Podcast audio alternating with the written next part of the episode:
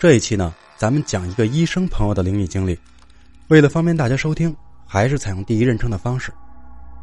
有些事情发生的前因后果，仔细分析起来，即便作为一个长期学习唯物主义哲学的人，也不能够全然的用现今的科学去解释。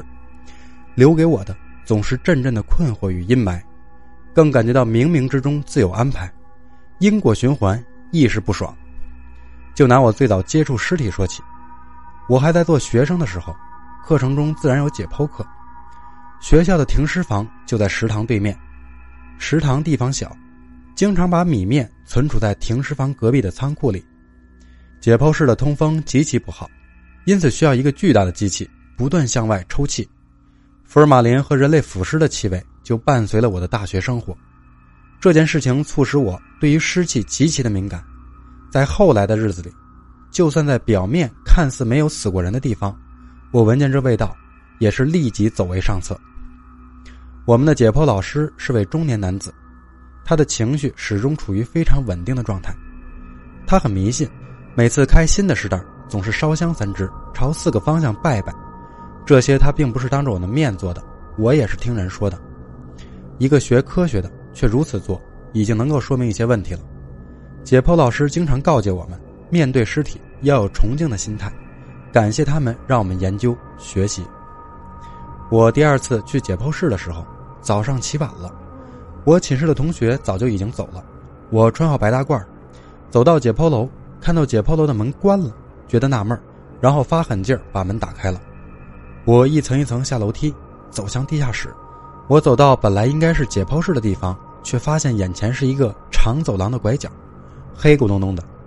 我已经觉得不对劲了，但当时还不是很迷信这些东西，再加上有些不确定解剖室是不是在这里，于是决定壮着胆子去找找。走在走廊里，我发现墙壁上都是水汽，非常的湿。当时也没有多想，继续走，绕了几个圈子，居然还没有找到我们的教室，而且绕到了一开始的拐角地方，就是那个长走廊的开端。我彻底怕了，冷汗都出来了。两只眼睛朝四周不停张望，当时我发现了一个不能解释的现象：那瓷砖上，赫然有三道痕迹，就像有人手贱，边走边用手抹过去一样。痕迹有时候是正常人的高度，有时候非常高。当时看，至少高过我的头顶吧。可是这个走廊明明只有我一个人啊，而刚刚还没有这些痕迹的。我咽了口口水，已经开始哽咽着要哭了。想起妈妈叫我害怕的时候就念佛号，我边念边找楼梯回去，不知道什么时候看到向上的楼梯，我一阵猛跑，用生平最快的速度跑回了自己的寝室，心绪不宁。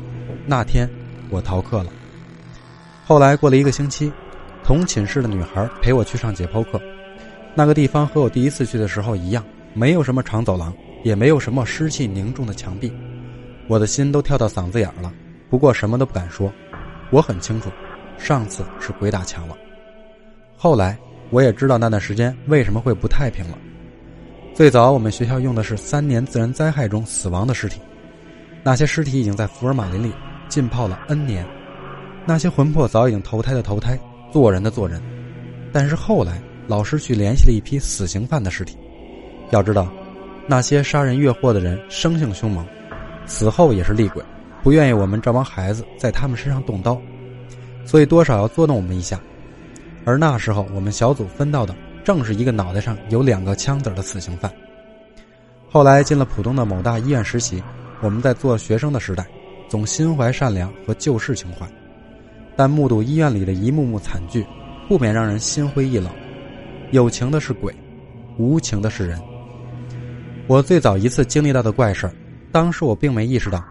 那一天，浦东某大医院住院部，某某病人已经在病房待了两个星期了。我现在仍记得他当时的诊断：COPD，二型呼吸衰竭，房颤。他已经接近八十岁了，有两个女儿和儿媳妇轮流接班照顾。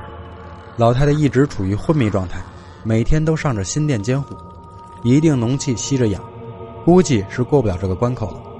我那时还处在对病人极其好奇的阶段。什么病都喜欢跑过去看看，观察病人的变化，从而得到临床的处理经验。成熟的医生在这方面已经很麻木了，他们不会特别频繁的往病房跑，除非是极其容易出医疗事故的病案或者熟人介绍来的。这种病人的病房环境大家都是知道的，各种消极情绪充斥在一起。虽然床上躺着的还是活人，但散发出的竟然与当年我在医学院里闻过的尸气有些相似。在这里，请原谅我的坦诚。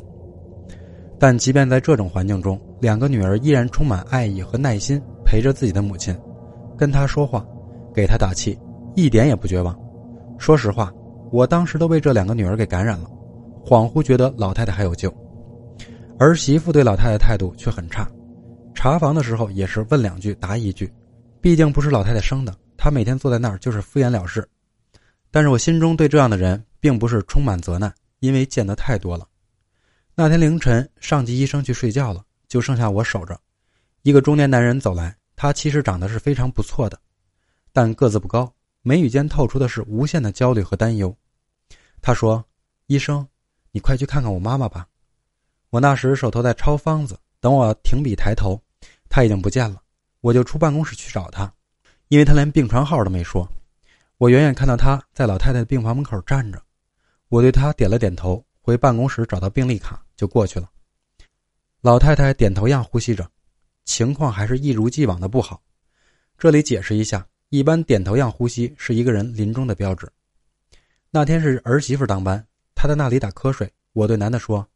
你妈妈要闯出这关很难，你要做好心理准备。他露出极其难受的神情。我听到他说：“我会尽力保护我娘的。”我当时小小的愣了一下，心想这个男的还蛮文艺的。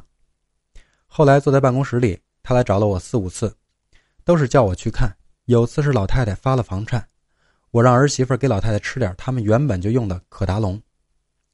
我余光发现，心电监护上的氧饱和度很低。老太太在缺氧呢，我再一看，氧气瓶怎么关着？质问儿媳妇，她说不知道，说大概也许是谁不知道给关上了。我心生疑惑，但并没有过分表露出来，只让她看着点最近这段时间很重要。最后我早上快下班的时候，老太太走了，儿媳妇也没有叫我们，直接把白布罩在老太太脸上，直到两个女儿吵着架来医院，女儿问具体情况，儿媳妇竟然也直接。说药片没给老太太吃，吃也没什么用，两个女儿哭作一团。这时候我说，我也嘱咐过那个男的，他怎么也粗心大意呢？儿媳妇一脸恶相，问我什么男的，说他就一个人守着。你们医生是不是搞事情啊？我解释说，昨天晚上那个男的来叫了我四五次，关照我看好他妈妈，要不然我为什么那么频繁的去病房查看？他们三个转过脸，恶媳妇说。医生，你不要胡说八道。要是我男人还活着，我神经病啊！每个礼拜自己来看着老太太，她又不是我亲妈。要不是看着我家小孩的份上，我早改嫁了。他说完，轮到我僵掉了。我愣了一会儿，跟三个人描述了一下那个男人的长相。两个女儿哭得更凶了，其中一个对着妈妈的尸体喊：“妈，你儿子来看过你了，你安心的跟他走吧。”这件事情给我的震动很大。首先是恶媳妇的丑恶嘴脸。她间接了害死了自己的婆婆。虽然我们没有报警，当然也是缺乏证据。我后来知道，在医院里，这种事情挺多的，尤其是在恳求医生安乐死不成之后，亲人之间的拔管的事情是存在的。毕竟已经是病症晚期了，到头来难免一死。一是拖累大量人力物力，二是病人自身也遭受痛苦。另外一个让我震动的事情，便是那个守护着母亲的儿子，他那痛苦焦急的白净脸庞。至今映在我脑海里，多年后的今天都挥之不去。他逝去多年，不肯轮回转世，只为了守护自己的母亲，到头来却也无能为力，只能一遍一遍的喊我过去，希望我发现一些端倪。虽然我阻止了一次，但只要恶媳妇儿有这个想法，医院方面始终是防不胜防。我心中对那个男子的愧疚无法言喻。这件事让我不禁感叹：鬼有人间情。人失善良心。